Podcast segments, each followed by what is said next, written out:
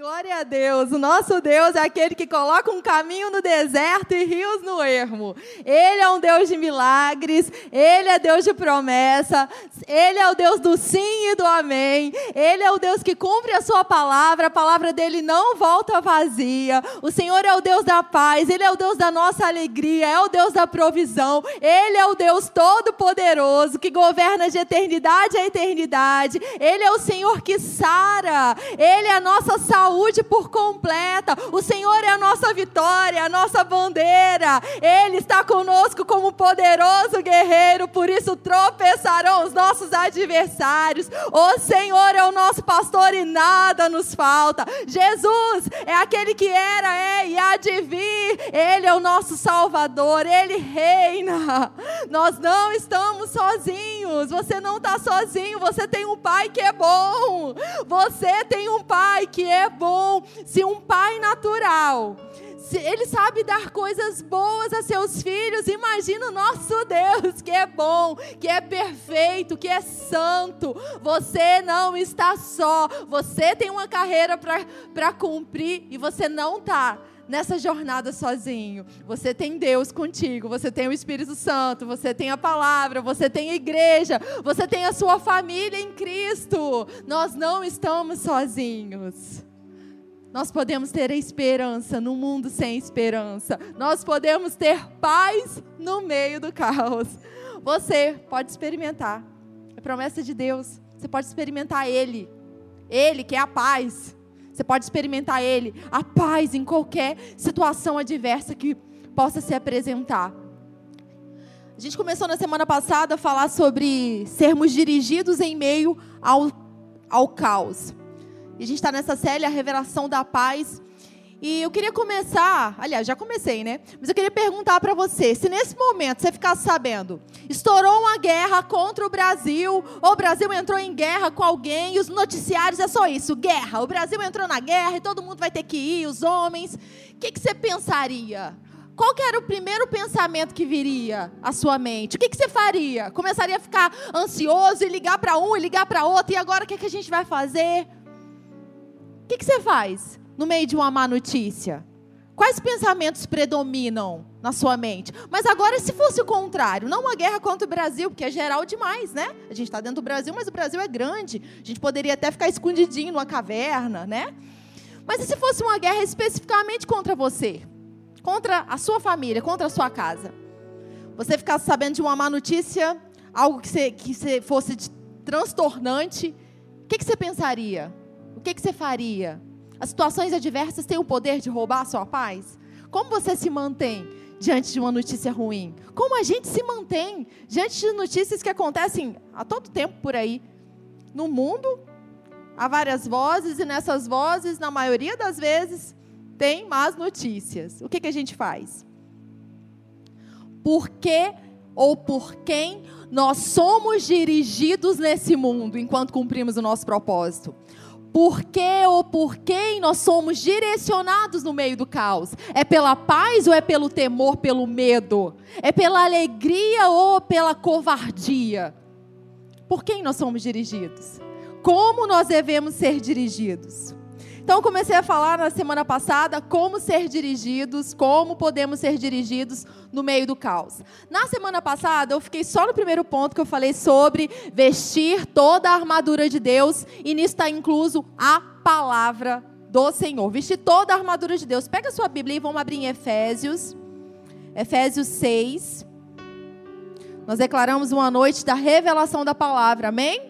Nós declaramos que cada coração aqui é um bom solo e que a palavra vai frutificar cem por um. E o inferno não vai roubar a semente incorruptível da palavra de Deus nessa noite, no nome de Jesus. Nós declaramos paz sobre todo entendimento. Nós declaramos mentes atentas, corações atentos para receber a verdade nessa noite, sem distrações, sem qualquer espírito do mal para paralisar a vontade de Deus nessa noite, no nome de Jesus. Nossos corações são um solo muito produtivo. Amém? Então, Efésios 6, 18. Vamos no 18, não, vamos ler antes.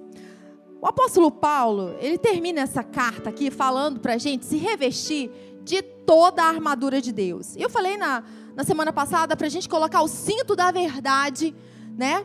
O cinto da verdade, a palavra de Deus, couraça da justiça, os pés calçados com a preparação do evangelho da paz, segurar o escudo da fé, que a gente pode apagar todos os dardos inflamados do maligno, usar também o capacete da salvação e a espada do espírito, que é a palavra de Deus. E aí olha só o 18. A gente deve, olha só, orar em todo o tempo no espírito, com todo tipo de oração e súplica, e para isso vigiem com toda a perseverança e súplica por todos os santos. Além da gente ficar preparado com toda a armadura, com a palavra, isso não quer dizer que a gente vai usar a armadura de Deus vai ficar lá quietinho. Ah, não, eu já estou protegido, estou com a armadura, nenhuma seta do inferno vai vir na minha cabeça, porque eu estou com um capacete. É só isso, gente. Não, nossa jornada não é passiva. Se a gente está com a armadura, é para ir para o combate. E é o bom combate da fé. A gente não ganhou de Deus armas poderosas para a gente ficar sentado no banco esperando as, a, a, carreira acabar, as coisas passarem. Se a gente tem uma armadura poderosa é para a gente usar. E a oração está dentro do pacote. Nós somos chamados para ter comunhão com Deus. Sabe, quando a gente tira uma semana especificamente para interceder, para orar, não é porque a gente está aqui brincando de oração, é porque nós somos filhos de Deus chamados nesse tempo para ecoar o céu na terra. Sabe, a gente não está aqui para brincar de igreja, para vir aqui no domingo, tá, bati o ponto, pronto, tô com a minha armadura protegido. Não, é muito mais do que isso. Nós somos a grande comissão sobre a face da terra. Se alguém que não conhece a Jesus vai experimentar a paz, vai ser porque nós vamos anunciar e levar o evangelho da paz.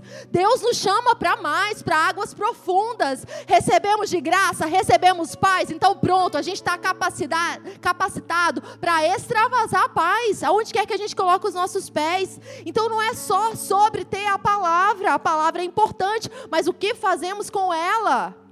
É ler, meditar.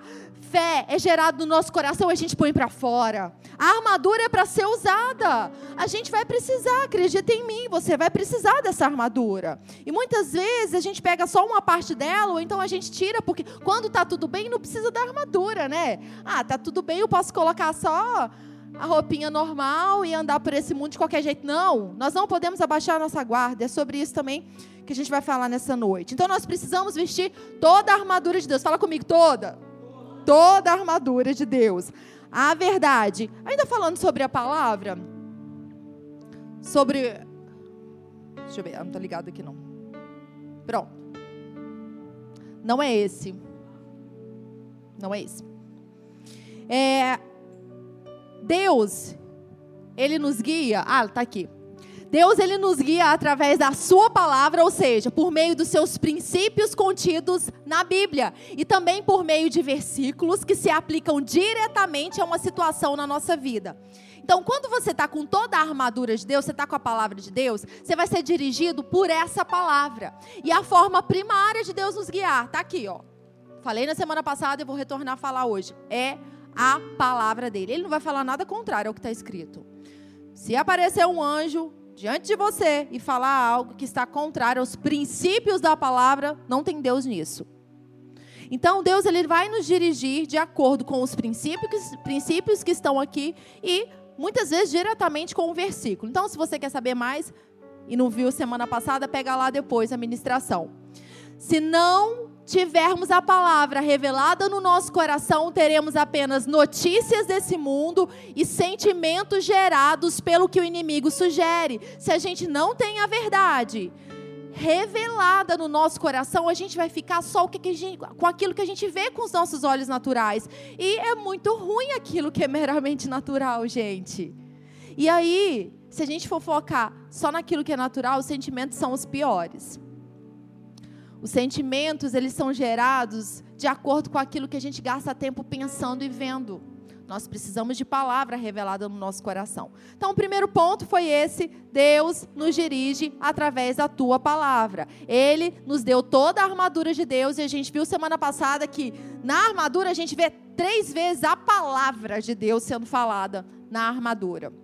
Então, se revista de toda a armadura, se revista da palavra, medite. Deus fala contigo através da verdade. Se você não lê a palavra, E aí, vai ficar só o cri, cri, cri, cri, cri, como se fosse. Qual é aquele bichinho que fica fazendo isso aí?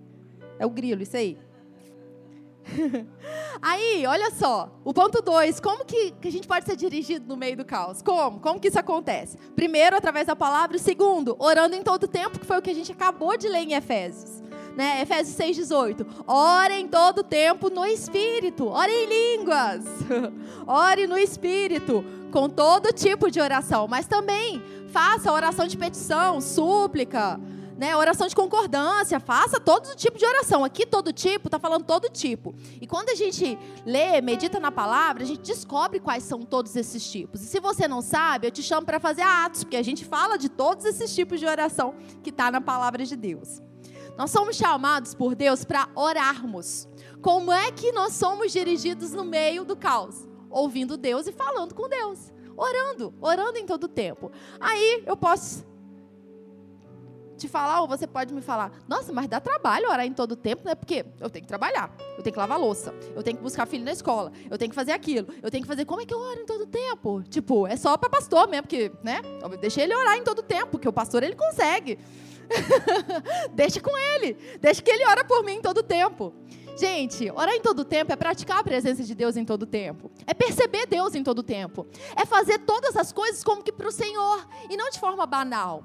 Eu me lembro quando eu, trabalhava no colégio e às vezes eu tinha um dia na semana é, que era o dia todo no colégio. Aí eu acordava de manhã, tal, fazia meu momento lá de oração, ia para o colégio, não, não, passava o dia todo no colégio. Aí quando terminava o dia, é que eu ia lembrar de Deus de novo. Eu falei assim, gente, mas eu trabalhei o dia inteiro, só falei com Deus de manhã, lembrei dele de tarde, no final do meu trabalho. Por que eu não falei com Deus enquanto eu estava trabalhando? Sabe, o Espírito Santo me alertou. Onde é que estava Deus quando você estava lá? Você nem pensou nele, nem falou com ele, nem pediu ajuda? É muito fácil a gente ser independente, sabe? E a gente pode seguir nessa carreira de independência. Ah, eu consigo fazer, eu já aprendi. Mas nós precisamos nos colocar sempre nessa disposição de coração, de dependência de Deus. Porque é para Ele que devemos fazer, com Ele, por Ele que nós devemos fazer. Orar em todo tempo é perceber Deus nas pequenas coisas, é ser grato nos pequenos detalhes, é ver algo e agradecer, sabe? Orar em todo tempo é estar perceptivo, é ouvir a voz de Deus.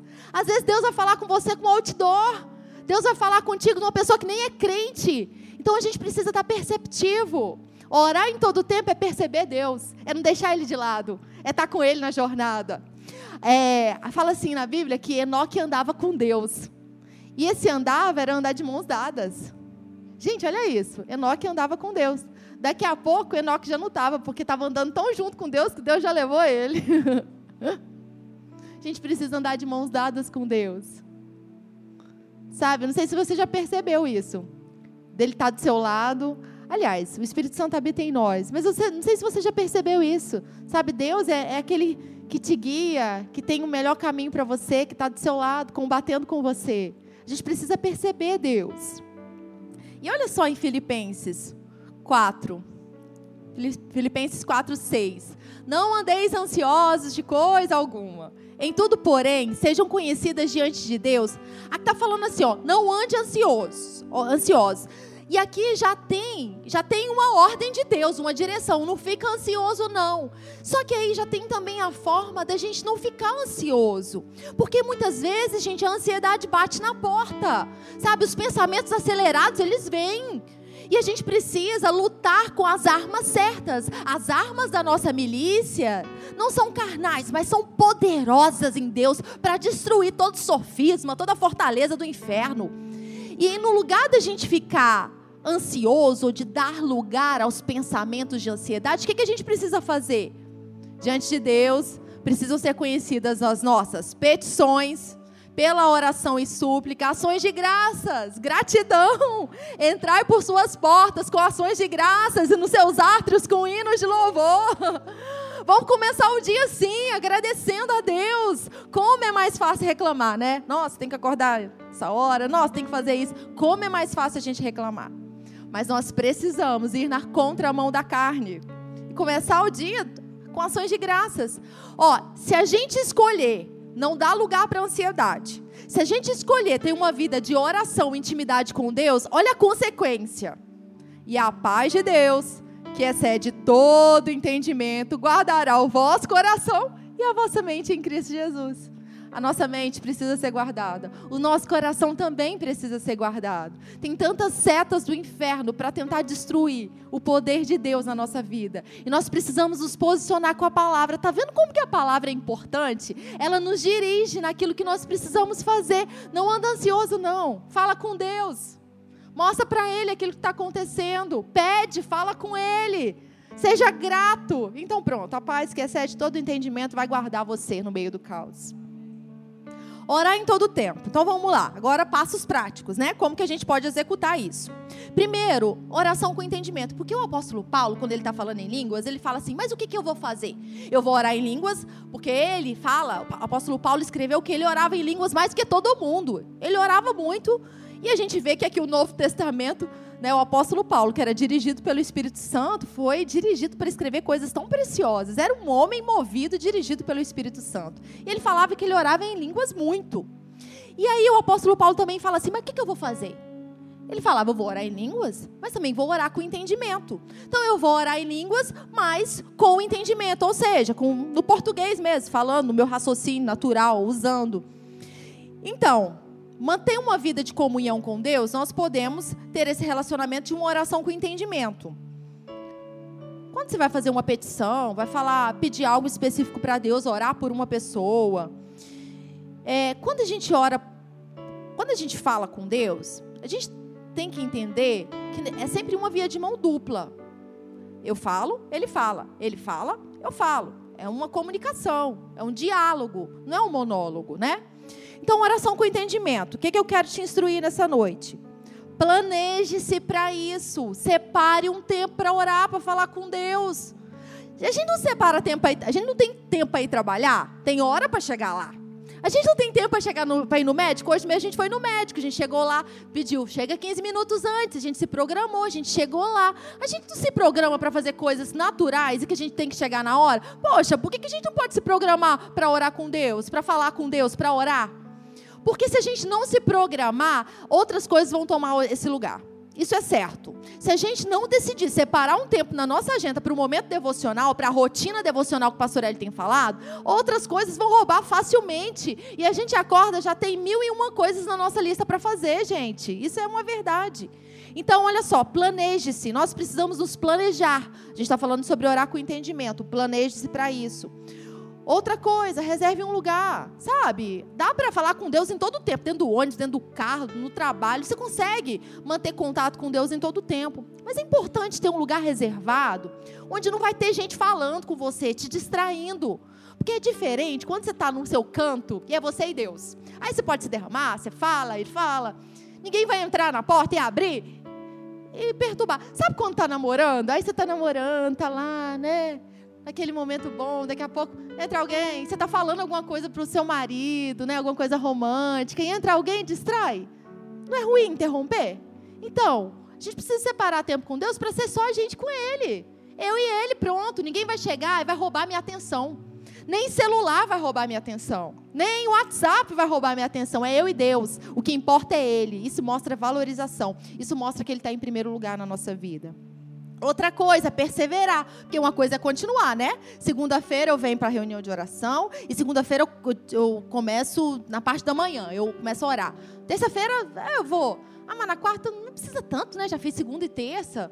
Aí não, mas a quinta, a sexta vai, na outra semana mais ou menos. Gente, é uma rotina diária, é na, na batida batida, a gente tem que continuar, perseverar. Tem muita gente que começa bem, mas termina mal, porque não conseguiu perseverar. Nós precisamos esmurrar nossa carne e ir embora, ter relacionamento com Deus, porque é Deus que tem a solução no momento de caos. Deus que tem a resposta certa no momento em que se estoura uma guerra contra a gente. E pronto, na oração com entendimento, ouça Deus. Ouça Deus falar com você. Gente, só aqui no momento de oração, Deus já falou tanto comigo. Deus fala, Ele usa versículos, Ele usa pessoas, Ele usa situações, Ele usa exemplos. Deus fala, Ele não é o Deus calado. O pastor Hélio fala: ó, Deus tanto fala que olha só o tanto que Ele deixou escrito para a gente. Olha o tanto que Deus gosta de falar, tá tudo aqui. Deus fala, Ele ama se revelar a nós. Então, ore com entendimento, mas ore também em línguas. Vamos fazer igual ao apóstolo Paulo? Será que a gente pode falar igual ao apóstolo Paulo que a gente ora muito em línguas? Será que a gente pode falar, ah, eu sou igual a ele? Será? Será que a gente está pelo menos procurando fazer mais, ser mais ativo? Vamos abrir em Romanos, Romanos 8. Romanos 8, 26. Como sermos dirigidos no meio do caos, orando em todo tempo. Então, oração com entendimento e também oração em línguas. Romanos 8, 26. Da mesma maneira, também o Espírito nos ajuda na nossa fraqueza. E esse ajudar é pegar junto, sabe? Não é assim, um tapinha nas costas, vai lá. Não, o Espírito Santo está tá junto com a gente. Porque nós não sabemos orar como convém, mas o Espírito Santo intercede por nós com gemidos inexprimíveis. E aquele que sonda os corações sabe qual é a mente do Senhor, mente do Espírito, porque intercede pelos santos de acordo com a vontade de Deus. Muitas vezes a gente tem é, a nossa vontade natural ou humana tendendo a fazer certos pedidos para Deus, sabe? Muitas vezes a gente não sabe exatamente qual é o melhor caminho. O que, a gente deve pedir? Mas quando a gente ora em línguas, é certeiro.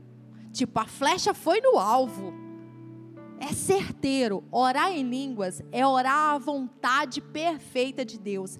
E fala que o Espírito Santo ele intercede por nós através desses gemidos inexprimíveis.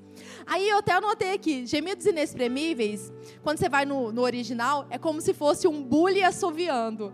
Sabe quando você, na chaleira, quando começa a água a ferver e começa a fazer aquele barulhinho? É como se fosse esses gemidos inexprimíveis, inexprimíveis é o bule assoviando e não faz sentido para a mente humana. De fato, quando a gente ora em línguas, faz sentido, a menos que tenha interpretação, como a gente já viu aqui acontecer no nosso meio, a menos que tenha interpretação, a menos que o Espírito Santo revele aquilo que estamos orando em línguas, a nossa mente não entende. E para mim, a oração em línguas fala muito de confiança e dependência em Deus. Porque a minha mente não sabe aquilo que eu estou orando, mas eu confio na palavra em Deus o suficiente para eu me mover numa oração que meu entendimento não está pegando. Então, oração em línguas é uma entrega total ao Senhor. Que eu confio tanto nele que eu decido orar segundo a perfeita vontade dele, não segundo aquilo que eu acho que é melhor para mim. Oração em línguas é tão importante, gente. Como a gente cresce como a gente cresce orando em línguas. Eu acredito que ainda não foi revelado ao nosso coração como é poderoso. A gente até pratica, tem muita gente que até pratica. Conhece alguns princípios, mas eu acredito que ainda falta muita revelação nessa área. Porque quando tem revelação, a prática é extraordinária e nada paralisa essa prática nós precisamos. Se você não é batizado no Espírito Santo, a gente sabe que a oração em línguas, o falar em línguas, é a evidência do batismo no Espírito Santo. A gente vê lá Atos 2, o Espírito Santo vindo sobre aquele povo e eles falando em línguas. Se você não é batizado, se você é filho de Deus, é direito seu. Você que está aí na internet, recebe pela fé. É presente de Deus para que a gente seja testemunha nessa terra, para que a gente seja revestido, para que a gente ande em poder. Nós precisamos orar em línguas. É uma necessidade do cristão. Oração é nossa necessidade, porque oração é comunhão com Deus. Nós precisamos orar a perfeita vontade de Deus. Então, duas dicas. Ore em todas as oportunidades. Aproveite os momentos. Tá lavando a louça? Tá arrumando o armário? Tá dentro do carro dirigindo? Começa a orar em línguas. É, eu gosto sempre de falar isso, porque aí eu era batizado no Espírito Santo e orava em línguas, mas eu orava muito pouquinho, assim, sabe? Sei lá, no momento do culto, ou quando eu estava orando, era sempre muito pouco, orava em línguas, né? Mas teve um dia que o pastor Hélio é, colocou, acho que era 21 dias de oração, alguma coisa, era tempo de oração que a igreja tiraria. E a gente é, ficaria meia hora orando em línguas. Gente, aqui, quando ele falou meia hora, eu falei assim: nossa, será que eu consigo orar meia hora em línguas? E aquilo foi divisor de águas na minha vida. Né? Como eu tenho crescido, porque eu tenho obedecido a palavra de Deus. E aquilo para mim foi assim, nossa, e foi fluindo. Muitas vezes a nossa mente quer impedir o mover de Deus. A gente separa tempo para orar e tem um monte de coisa. Dá vontade de ir no banheiro, dá vontade de beber água, pensa naquele trem que tem que resolver, pensa naquilo. Várias coisas querem nos paralisar. Mas nós precisamos decidir, aproveitar todos os tempos para orar. E orar em línguas é muito importante. Então aproveita as situações. Bom, eu já não me importo o que as pessoas acham, porque eu, quando eu vou andar na rua, coloco meu fone, eu começo a orar em línguas mesmo, e aí às vezes eu oro cantando, porque pelo menos parece que eu estou cantando, né? Aí eu tô com o fone é mais legal, porque assim, a pessoa que vê vai que pensa, nossa, aquela menina lá tá aprendendo uma língua diferente. Quem sabe inglês já sabe que não é inglês, né? Mas sabe, gente, eu vou me importar que, que o outro, o outro não está enfrentando os desafios que eu enfrento. O outro não tem que cumprir a minha carreira. O Senhor me chamou para falar em línguas, vou aproveitar as situações. Sabe, a gente tem que aproveitar, aproveita, ora em línguas. Você vai ver como isso é divisor de águas, como é esclarecedor, como os olhos do nosso coração são iluminados. É muito importante. Ore nos dias de guerra. Intensifique, sabe, no dia de combate. Ore mais. Aproveita, acorda orando. Não, eu já tive sonho, no sonho eu estar orando em línguas. Daqui a pouco eu acordo orando em línguas. Isso é do nada, gente? Não. Porque você está investindo nisso, é porque está tão forte dentro de você que até no sonho o negócio acontece. Separa tempo para isso. Separa tempo para ter comunhão com Deus. As respostas vão chegar. Separa tempo. Tempo para orar a perfeita vontade de Deus. E os olhos do seu coração serão iluminados. Quando você não souber o que fazer no meio da batalha, ore em línguas. Não sabe o que fazer? Não sabe a resposta? Ore em línguas o Espírito Santo vai te dirigir na oração perfeita. Essa é a oração perfeita. Uma frase agora do pastor Hélio. Ao praticar a oração em línguas, nosso espírito estará sensível e forte o suficiente para entender a direção que Deus nos aponta e nos ajudará a dominar a inclinação da nossa carne, que está sempre querendo mandar no nosso comportamento e nas nossas decisões. Essa frase é boa, hein? Então a gente precisa praticar a oração em línguas. A gente precisa, porque a gente começa a ficar sensível àquilo que o Espírito Santo quer falar, aquilo que ele quer fazer através de nós. É, eu me lembro uma vez, né? Eu estava em casa, a gente tinha lá no Rio, as quartas-feiras de manhã, era a oração das mulheres. E aí eu acordei de manhã, estava indo, aí antes de ir eu estava em casa orando em línguas e tal. Tava lá me arrumando. Aí daqui a pouco, na oração em línguas, gente, daqui a pouco eu orando em línguas, mas no lugar de falar a oração sem entendimento, saiu a palavra Mefibosete. É sério. Aí saiu Mefibosete, eu. Hã? Aí eu falei, ah, deixa eu pegar minha Bíblia e ver aqui o que está escrito, né? Aí eu olhei o versículo, falei, ah, deixa eu dar mais uma meditada nesse negócio aqui, o que está falando na Bíblia. Eu fui li antes de ir para o encontro. Cheguei lá no encontro, aí a Daisy, Polly, hoje eu não vou participar, vou poder participar da reunião. Você dirige a reunião para mim, por favor? Qual era a palavra que Deus queria para aquela reunião? Sobre Mefibosete. Gente, olha como que Deus é maravilhoso. Aí eu falei assim, Daisy, aí eu já até tenho. Olha como Deus é maravilhoso. Ele tem sempre a resposta pra gente. E ele olha pra você, ele tem a resposta pra você. E quando ele te abençoa, ele te abençoa para você abençoar outras pessoas. Esteja sensível. Esteja pronto. E outra coisa, ora em línguas. Falei aqui para você orar quando a batalha estiver ruim. Quando a batalha estiver grande. Muitas vezes a batalha é aqui. Na maioria das vezes é aqui, na mente. E vem pensamento de cá, e vem pensamento de cá, e a gente vê algo ruim, e o inferno fica ali. Tem épocas, eu não sei se você percebe, mas o negócio é mais pesado na mente. Onde o inferno ele tenta mesmo desestabilizar a nossa fé e a nossa vida. Então, nesse tempo, ora em línguas. Troca pensamentos, substitui pensamentos pela oração em línguas. Eu gosto também de citar sempre isso, você já deve, deve ter ouvido. Mas funcionou para mim, pode funcionar para você, se você colocar em prática. Certa vez eu estava num combate a respeito de uma pessoa que tinha feito algo bem ruim, né? E aí eu estava naquele combate. E eu não sei se você já fez isso. Se você já teve discussões com alguém que fez algo contra você no seu próprio pensamento. Se eu encontrar aquela pessoa, eu vou falar isso e isso porque eu tenho toda a razão. Não, não. E aquela guerra estava mental, sabe? Aquela pessoa está na minha mente o tempo todo. E eu tendo que combater. O que, que eu fazia? Todas as vezes que a pessoa vinha na minha mente, o que, que eu fazia? Começava a orar em línguas. A pessoa era só assim, eu vinha o pensamento, a primeira letra do nome da pessoa eu já começava a orar em línguas, orar em línguas, orar em línguas. Daqui a pouco começou a ser automático. Eu não precisava nem mais me posicionar para orar. Não, já vinha, eu já orava em línguas automaticamente. Até que eu venci o combate. Perdão foi liberado, não carrega essa pessoa comigo, graças a Deus, está perdoado. Então, no momento do combate, eu precisei me posicionar, trocar o pensamento. No lugar de pensar errado, eu precisei começar a orar em línguas para combater esse bom combate. Segundo ponto que nós vimos hoje, orar em todo tempo. Nós recebemos direções de Deus através de uma vida de relacionamento com Ele. Amém?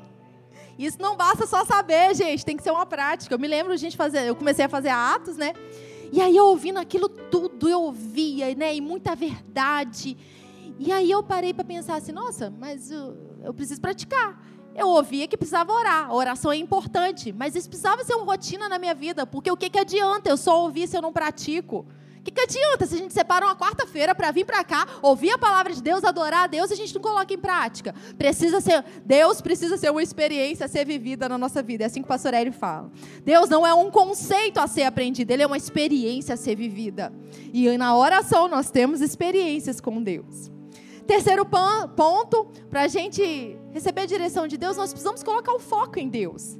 Precisamos colocar a nossa atenção no Deus da paz. Nosso foco tem que ser Ele. No mundo a gente sabe que tem muitas vozes, eu quero te perguntar, o que, que você tem ouvido? Tem várias paisagens, várias coisas, o que, que você tem visto? O que, que tem dominado? É o Espírito Santo ou o Espírito de medo? Que, que tem dominado na sua vida? O Espírito Santo ou o Espírito de medo? A Bíblia fala que o Espírito Santo, ele testifica com o nosso espírito que nós somos filhos de Deus. O Espírito Santo, ele fala com a gente e ele tem esse poder de testificar, de confirmar. Muitas vezes você sente paz para fazer algo, é o próprio Espírito Santo testificando com você que é para você fazer aquilo. O mesmo que testifica que nós somos filhos é o mesmo que testifica em qual jornada devemos seguir, se devemos ir para a direita ou para a esquerda. Deus não nos deixou sozinhos, Ele nos enviou o outro consolador, o Espírito da Verdade. E o Espírito Santo traz para nós esse testemunho interior, essa testificação no Espírito. É tipo, eu tenho que tomar uma decisão amanhã, se eu aceito ou não aquele emprego. E eu não sei, eu estou na dúvida, é ou não é, é essa porta. Mas a gente separa tempo para orar, para falar com Deus, daqui a pouco vem a certeza, sim, essa é a porta. É o Espírito Santo testificando, mostrando o caminho. Mas para que isso aconteça, nós precisamos colocar a nossa atenção nele. Porque se estivermos distraídos, a gente vai pegar qualquer notícia ou qualquer informação que está por aí. A gente vai ler o Salmo 27, eu quero que você perceba. Não precisa abrir não, que eu vou colocar aqui na tela. Para quem que Davi estava olhando, qual era a atenção dele? A atenção dele estava onde quando ele começou a escrever esse salmo? Salmo 27, 1. O Senhor é a minha luz e a minha salvação. De quem terei medo? O Senhor é a fortaleza da minha vida. A quem temerei? Quando malfeitores me sobrevêm para me destruir, meus opressores e inimigos, eles é que tropeçam e caem. Ainda que um exército se acampe contra mim, não se atemorizará o meu coração. E se estourar contra mim a guerra, ainda assim terei confiança. Para quem que Davi estava olhando? Estava olhando para os inimigos e colocando foco? Para quem que Davi estava olhando quando ele enfrentou Golias? Para o tamanho do, de Golias ou para o tamanho de Deus? Para quem que a gente olha todo dia? Sabe, é, as notícias estão aí. Está no, tá na, no WhatsApp, está na internet. As notícias estão. Hoje a TV, nem vou falar muito, porque hoje a gente nem vê tanta TV mesmo.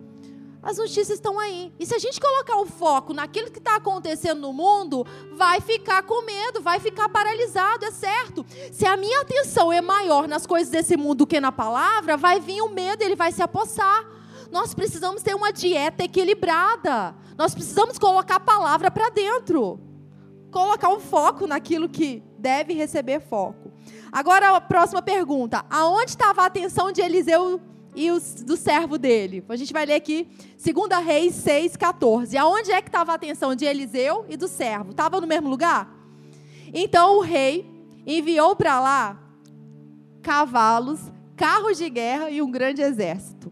Eles chegaram de noite e cercaram a cidade. O servo do homem de Deus levantou-se bem cedo ao sair. Eis que tropas, cavalos e carros de guerra haviam cercado a cidade.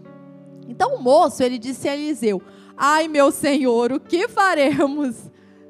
Ele viu, natural, e ele ficou com medo. O que, que a gente vai fazer? E aí então Eliseu respondeu: Não tenha medo, porque são mais os que estão conosco dos que estão com eles.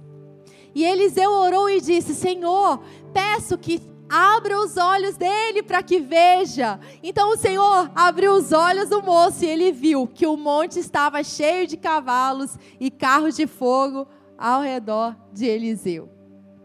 Ainda que tem um exército aí espalhado do mal ao nosso redor, está o Deus da paz. O Senhor da guerra, que combate as nossas guerras, que guarda a nossa vida debaixo da sua sombra.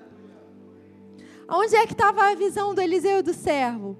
Até os olhos do coração do servo serem abertos, os olhos dele estavam no lugar errado. Mas aí eu posso te falar, nossa, mas Eliseu era profeta, né? O servo era servo, porque servo é só servo. Eliseu era profeta, Deus fala com o profeta. Né? O profeta tem visão privilegiada, o profeta estava visão, com a visão do céu, e o servo não, coitadinho. Gente, olha só, vamos parar com essa divisão de que o profeta, o pastor tem visão privilegiada ou tem um posicionamento privilegiado. Todo mundo é filho de Deus. Deus quer falar com todo mundo. Todos são filhos de Deus. As, nós, como filhos, exercemos posição de liderança, temos chamados específicos. Uns são chamados para profetas, mestres, pastores, evangelistas, outros são chamados para dons de socorros. Isso não quer dizer que um é mais importante que o outro. A gente está falando de função no corpo de Cristo. Mas dentro do corpo, todo mundo é filho. E todo mundo tem o Espírito Santo e pode ser dirigido pelo Espírito Santo. Deus quer falar contigo. No Antigo Testamento, os profetas eram usados. Os profetas aconselhavam, falavam a palavra do Senhor. Na nova aliança, o véu foi rasgado. Na nova aliança, nós temos pleno acesso ao trono da graça. Então não é porque alguém é profeta que ele vai receber mais benefícios na questão de relacionamento com Deus. Ele vai receber a porção de Deus devida para que ele cumpra o propósito dele. Mas você, como filho, pode ouvir a voz de Deus. Não, os profetas não têm visão privilegiada no sentido de que eles são melhores do que a gente, no sentido de que eles são mais filhos do que a gente, todo mundo é filho, todo mundo tem o Espírito Santo, então todos nós temos a capacidade de ver como Deus vê. Você é chamado por Deus para que você ouça a voz dele. Os dons ministeriais, eles são usados para a edificação do corpo. São muito importantes e a gente honra e valoriza os dons ministeriais. Sabe, eles são muito importantes.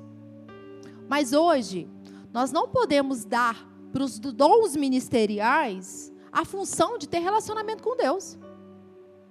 O Rafa, ele não tem a função de ter relacionamento com Deus no meu lugar. Ele me instrui, ele me conduz, ele me anima, mas o relacionamento meu com Deus é íntimo, é próximo. Ele não pode ter relacionamento com Deus no meu lugar. Cada um de nós aqui precisamos ter essa consciência que somos chamados para ver o que Deus vê. Deus te chama nesse tempo para que você veja aquilo que Ele quer te mostrar. Que os olhos do nosso coração sejam iluminados. O Espírito Santo habita em nós. Então, a nossa visão precisa ser a visão do céu. A gente precisa ter a perspectiva certa, o foco certo, olhar para a pessoa certa. A voz que tem que dominar é a voz do nosso espírito recriado e a voz do Espírito Santo. Quando o Espírito Santo fala com a gente, tem paz e tem alegria. Hashtag fica a dica. Tem paz e tem alegria. Eu estava justamente pedindo uma confirmação para Deus e veio alegria. Aí pronto. Paz e tem alegria. Mas quando tem a voz do medo, vai ter inquietação, paralisia, incapacidade, essa sensação de incapacidade de dar solução. Vai vir dor e vai vir sofrimento. E qual voz você quer ficar? Com a voz do Espírito Santo ou com a voz do inferno? Para quem você quer olhar? Para o Senhor, que é o Todo-Poderoso, ou para o inferno, que está destruído? Nós precisamos colocar o foco na pessoa certa. Amém? E o quarto e último ponto, para que a gente possa ser dirigido no meio do caos, nós precisamos permanecer na torre de vigia. Não basta só começar, precisamos permanecer na torre de vigia. Então a gente lembra de Abacuque. Abacuque olhou ao redor e viu muita corrupção e muita coisa ruim. E aí ele começou a conversar com Deus. Ah, não, Abacuque começou a reclamar nas redes sociais, falar mal do político A, B, C. Foi isso que Abacuque fez, né? Começou a falar mal de todo mundo, usar a rede social só para bater nas pessoas. Foi isso que Abacuque fez. Gente, agora vamos falar. Se a nossa rede social tem mais as coisas do mundo do que do céu, tá errado. Se as nossas redes sociais têm mais sobre político A, B, C e D, e eu não estou falando nada aqui contra políticos, e não tem nada do céu, tá errado. Porque no mínimo um versículo por dia a gente pode pôr lá. As nossas redes sociais têm que ser para ecoar o céu na terra. Não é que a gente não tem função aqui na terra, não. Nós vamos cumprir o nosso direito eleitoral, nós vamos cumprir aquilo que a gente precisa fazer com consciência, através de oração, de pedir a Deus direção. Mas espera aí, se o meu Instagram, se meu WhatsApp não tem um versículo, não tem nada sobre Deus e tem 50 mil não sei o que coisa do mundo, peraí. Então o meu foco está mais nas coisas desse mundo que em Deus. Ó, visão celestial, é tempo da visão do céu. É tempo da gente impactar com aquilo que fomos impactados. Nós não impactamos esse mundo com aquilo que o mundo está cheio. Vocês me desculpem, mas nós não vamos impactar ninguém repostando vídeo que está xingando e falando mal de pessoas. A gente está se comparando com o mundo. Quando a gente começa a xingar pessoas, a gente está se comparando com as pessoas, a gente está se comparando com o mundo. Um sistema destruído. Nós não estamos aqui para destruir, nós estamos aqui para edificar. Aliás, a gente está aqui para destruir as obras do inferno, mas para edificar o céu na terra. O que sai da nossa boca, o que sai dos nossos dedos ao digitar, ao que sai da nossa mão a compartilhar, tem que ser a perfeita vontade de Deus. Fomos resgatados do império das trevas, por que voltar para lá? Vamos ecoar a vontade de Deus. Novamente, eu não estou falando contra a gente ter que votar e fazer aquilo que a gente precisa fazer. Mas eu estou falando sobre uma realidade superior, a realidade do céu. Quem governa a sua vida é quem? É Deus? Ah, então ele tem que receber o, devido valor. Quem governa a nossa vida é o Senhor. Quem governa a nossa vida é o Senhor. Nós fazemos parte da família de Deus. Então Abacuque, ele foi para a torre de vigia. Ele foi orar. E agora, Senhor, o que, que eu vou fazer? Foi para a torre de vigia, ele foi orar. A gente precisa ficar nesse lugar de torre de vigia, vigiar a nossa boca, vigiar os nossos olhos, os nossos pensamentos. Ele foi para a torre de vigia. E a resposta veio: olha, Abacuque, o justo viverá pela fé. O ímpio está se cada vez mais corrupto mesmo. O ímpio está se envaidecendo. Mas olha só, Abacuque, o justo viverá pela fé. É assim que você vive. Você não vive aqui por aquilo que você vê, você vive por aquilo que está escrito na palavra de Deus. O mundo vai só descer ladeira abaixo, é isso que vai acontecer. Mas nós vivemos por fé, amém? Essa é a nossa realidade. Na torre de vigia tem que estar tá isso em alta. Eu vivo pela fé, eu vivo pela fé, eu vivo por aquilo que Deus diz. Para a gente finalizar, a gente vai ler Neemias, abre aí. Neemias 4. Neemias 4,16. Neemias estava lá fazendo aquilo que Deus chamou ele para fazer. Vamos reconstruir esses muros. E Sambalá e Tobias, Sambalá e Tobias apareceram para tentar paralisar.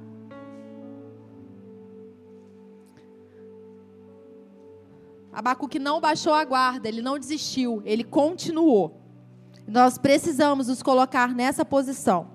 Então, Neemias 4,16. Daquele dia em diante, metade dos homens, os meus homens, trabalhavam na obra, e outra metade empunhavam, empunhava lanças, escudos e arcos e couraças. E os chefes estavam por trás de toda a casa de Judá, que reconstruía a muralha.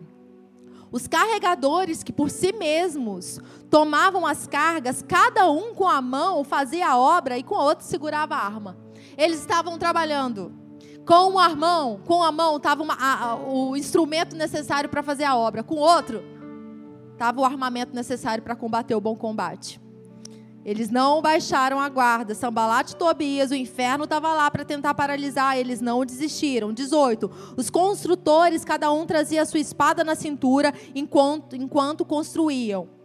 O que tocava a trombeta estava ao meu lado, e eu disse aos nobres, aos magistrados e ao resto do povo: Grande e extensa é a obra, e nós estamos espalhados na muralha, longe uns dos outros. No lugar em que ouvirem o som da trombeta ali, reúnam-se em volta de nós. O nosso Deus lutará por nós. Assim trabalhávamos na obra. E metade empunhava as lanças desde o raiar do dia até o anoitecer. Gente, aqui estava Neemias, dirigindo um povo a fazer aquilo que estava no coração de Deus. Os opositores se levantaram, mas eles continuaram. Eles não deixaram de usar a armadura e nem deixaram de usar o instrumento necessário para edificar a obra do Senhor. É tempo da gente ser dirigido pelo Espírito Santo, e não por aquilo que a gente vê ou sente. É tempo da gente ser dirigido pelo governo do céu, pela estrutura do céu. É tempo da gente viver mais do que a gente pode imaginar ou sonhar e impactar as pessoas que estão do nosso lado. Amém? É isso. Seja dirigido pelo Espírito Santo. Vamos ficar de pé?